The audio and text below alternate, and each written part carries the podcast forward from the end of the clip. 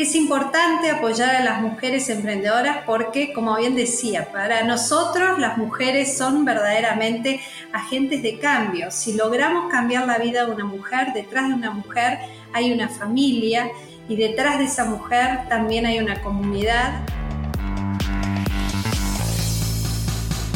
Hola, te saluda Maggie Yuria y te doy la bienvenida a Onda Emprendedora, un podcast sobre cómo desarrollar, gestionar y escalar un emprendimiento en Uruguay.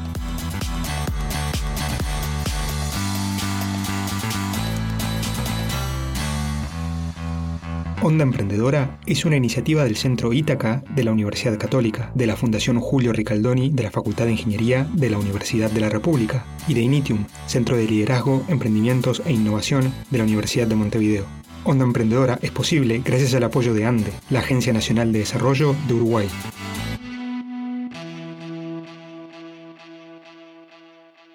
El episodio de hoy está dedicado a las mujeres emprendedoras y por eso convocamos a Carmen Correa, vicepresidenta senior y jefa de operaciones de ProMujer, una de las organizaciones más importantes dedicadas al empoderamiento de mujeres emprendedoras en América Latina a través del acceso a microcréditos, capacitaciones y servicio de salud para mujeres. Carmen tiene una larga trayectoria en el ecosistema emprendedor. Fue directora de la Fundación Avina y fue directora ejecutiva de Endeavor Uruguay, ha trabajado para el Banco Interamericano de Desarrollo y para la Organización de Estados Americanos. Y por si esto fuera poco, es miembro del Consejo Asesor de Social Lab Uruguay, una institución que promueve el emprendedurismo con fines sociales, y también de Sistema B, una organización que promueve y crea nuevos modelos económicos. Carmen nos habló desde Jujuy, Argentina, donde estaba dando una capacitación para ProMujer, y comenzamos nuestra charla hablando sobre esta organización. ProMujer es una organización que lleva más de 30 años operando a nivel regional y que lo que busca es empoderar mujeres de bajos recursos para que ellas alcancen su máximo potencial. Nos definimos como una empresa social, si bien somos muy conocidos como una entidad microfinanciera.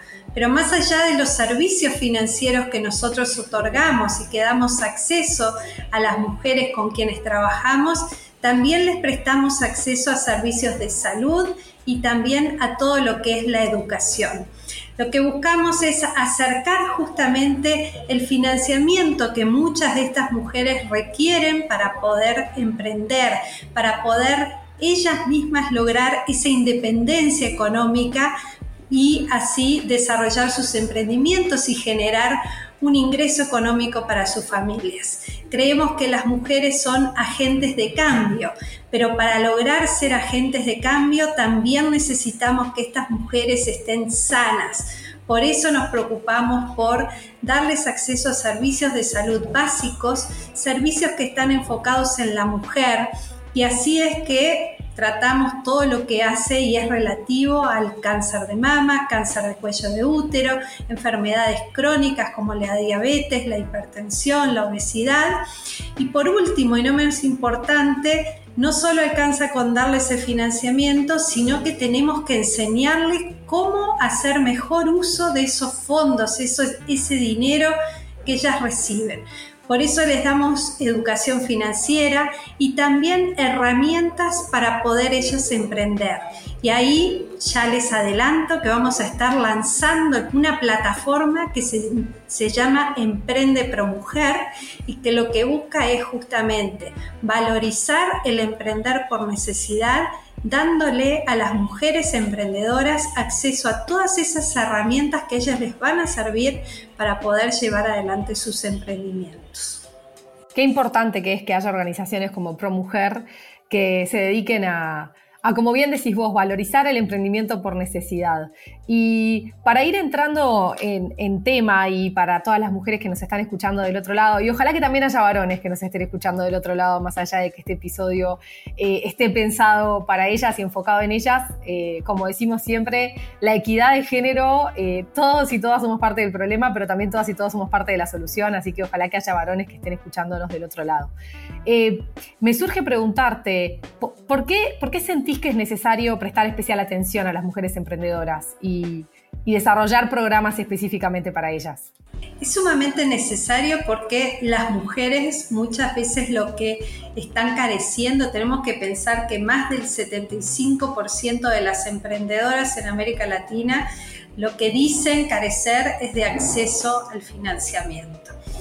Es importante apoyar a las mujeres emprendedoras porque, como bien decía, para nosotros las mujeres son verdaderamente agentes de cambio. Si logramos cambiar la vida de una mujer, detrás de una mujer hay una familia y detrás de esa mujer también hay una comunidad y ese cambio se va a replicar, se va a multiplicar y va también a tener un importante impacto en las economías locales creemos que a través de las mujeres también logramos nosotros generar un cambio que va a permitir en ellas tener esa independencia de lo que pueda ser el ingreso familiar que muchas veces trae el hombre. Ella va a poder empoderarse. Entonces nos importa apoyar a las mujeres porque además las mujeres son quienes más invierten en la educación de los hijos, quienes más se preocupan por la salud de los hijos, quienes más invierten en el hogar.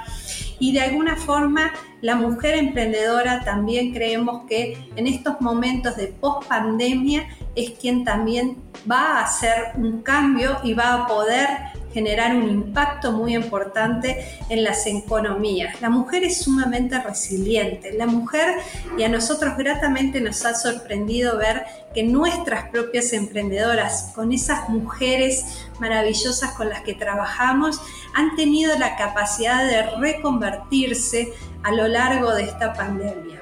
Tenemos que pensar en el caso de ProMujer, han sido las poblaciones más afectadas, estas poblaciones más vulnerables con la pandemia. Y han sido de alguna manera también las que se han visto forzadas a reconvertirse, a volver a emprender muchas veces en rubros incluso hasta diferentes. Es muy importante poder apoyar a las mujeres porque realmente tienen esa fuerza y esa resiliencia que nos va a permitir también reconvertir más rápido y de alguna manera salir adelante post pandemia. Me encanta y enganchado con esto y con algunas cosas que decías que las emprendedoras carecen, contanos qué opinas vos que podemos hacer cada uno de nosotros y nosotras desde nuestro lugar para poder apoyar al emprendimiento femenino. Uy, hay muchas cosas que podemos estar haciendo. A ver, por un lado, y, les voy a compartir también un poco eh, los resultados que hemos visto de algunos estudios y algunos análisis que hemos realizado a nivel de la región. Hace cuestión de dos o tres años con ProMujer hicimos un estudio con The Failure Institute en México tratando de entender y de determinar cuáles eran las principales causas del fracaso del emprendimiento femenino. ¿Por qué las emprendedoras no lograban de alguna forma eh, hacer que sus emprendimientos se desarrollaran? Por un lado eran las responsabilidades en el hogar, todo lo que hace al sistema de cuidados, esta carga de trabajo no remunerado, el cuidado de los niños, el cuidado del adulto mayor que muchas veces juega en detrimento no solo del emprendimiento, sino que incluso hasta de las posibilidades, digamos, de trabajar en el mercado laboral.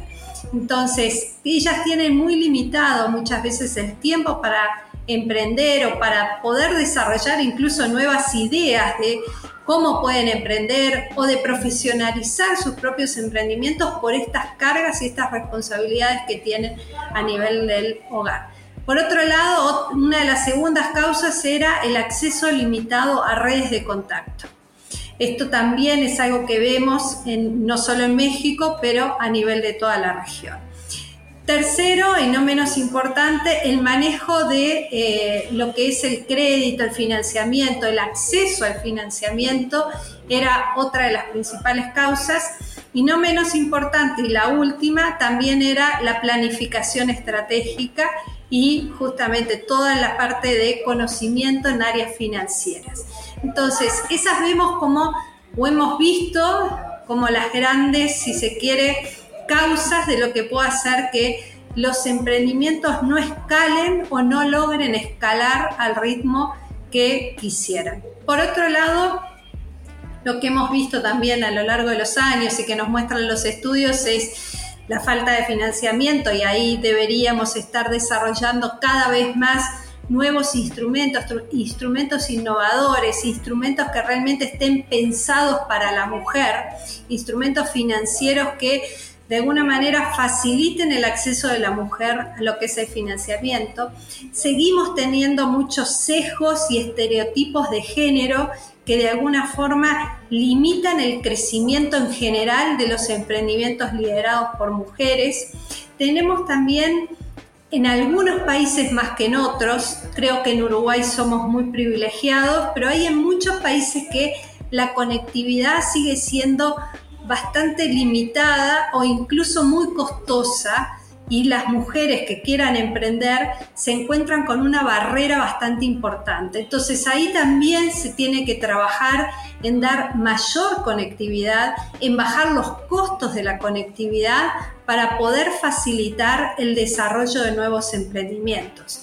Las redes de apoyo, creo, a nivel institucional Hoy las tenemos en casi todos los países de la región. En Uruguay también tenemos un ecosistema de apoyo a la emprendedora y al emprendedor muy sólido, muy bien organizado y constituido, pero creo que se puede hacer aún más y se puede hacer aún más con un enfoque también en la mujer, con un enfoque también que de alguna manera esté pensado con servicios que, ven, que estén apuntando a lo que es el desarrollo de la mujer emprendedora.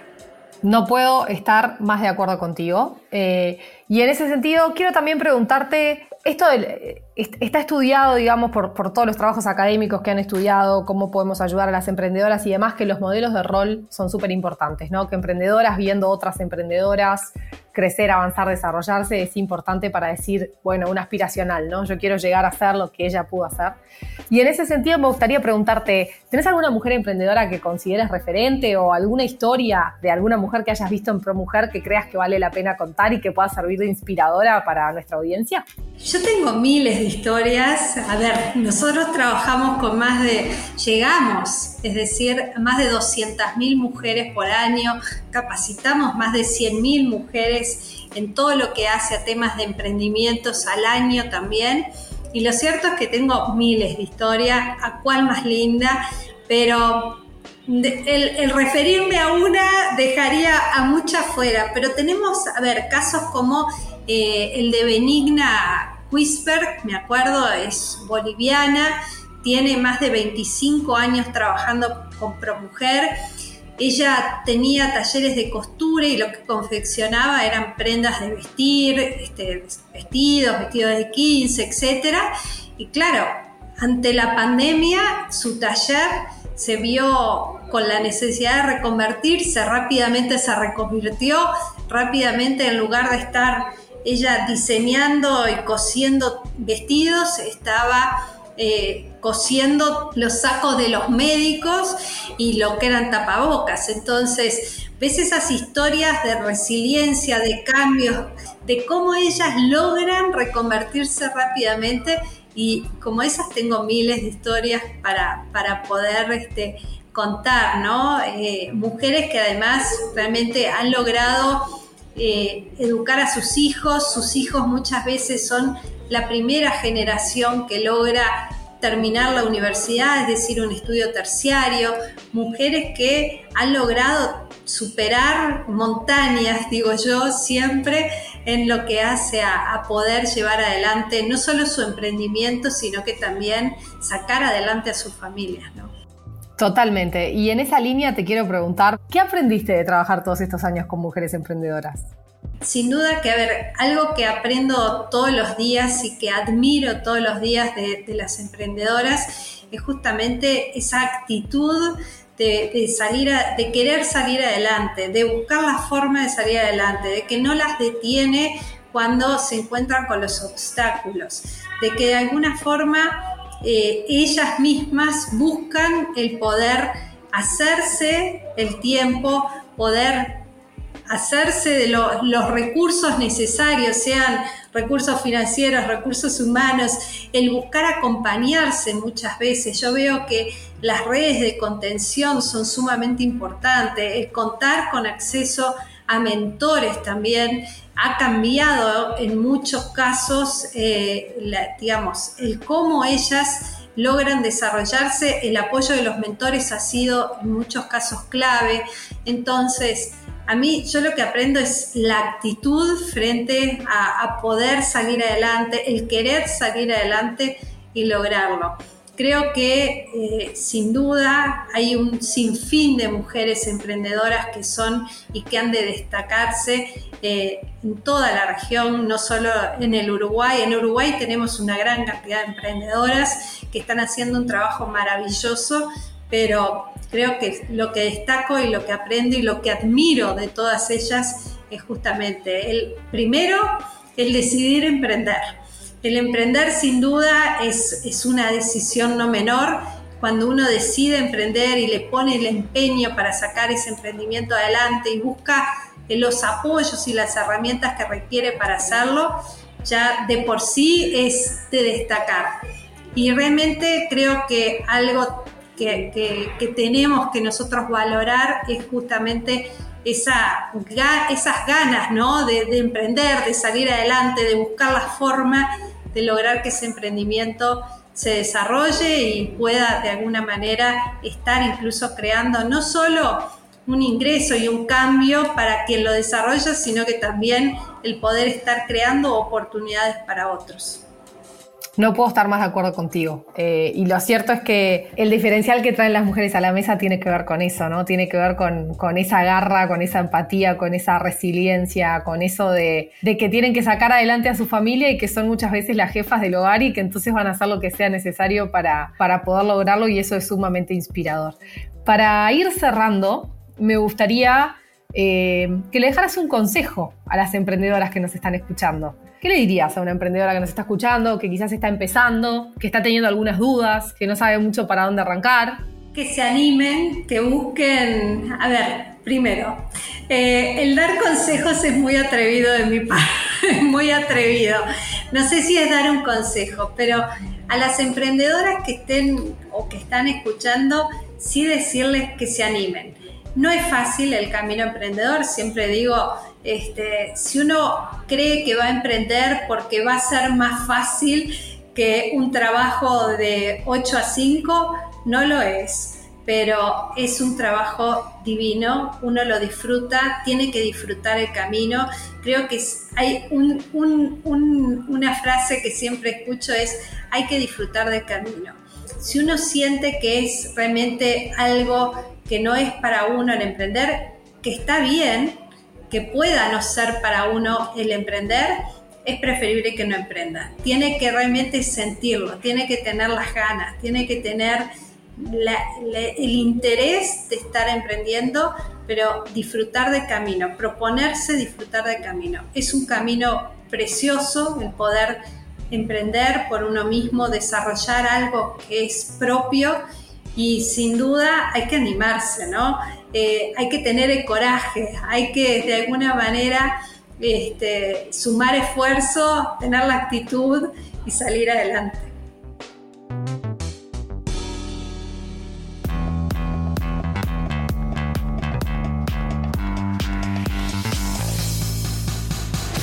Le agradecemos a Carmen Correa por compartir su experiencia con la comunidad de emprendedoras y emprendedores en Uruguay. Y gracias a vos por escuchar este podcast.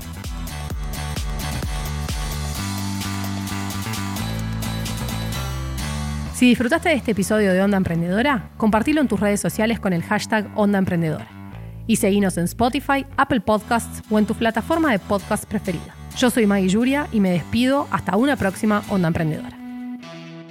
Onda Emprendedora es una iniciativa de la Fundación Julio Ricaldoni de la Facultad de Ingeniería de la Universidad de la República, el Centro Ítaca de la Universidad Católica y de Initium, Centro de Liderazgo, Emprendimientos e Innovación de la Universidad de Montevideo.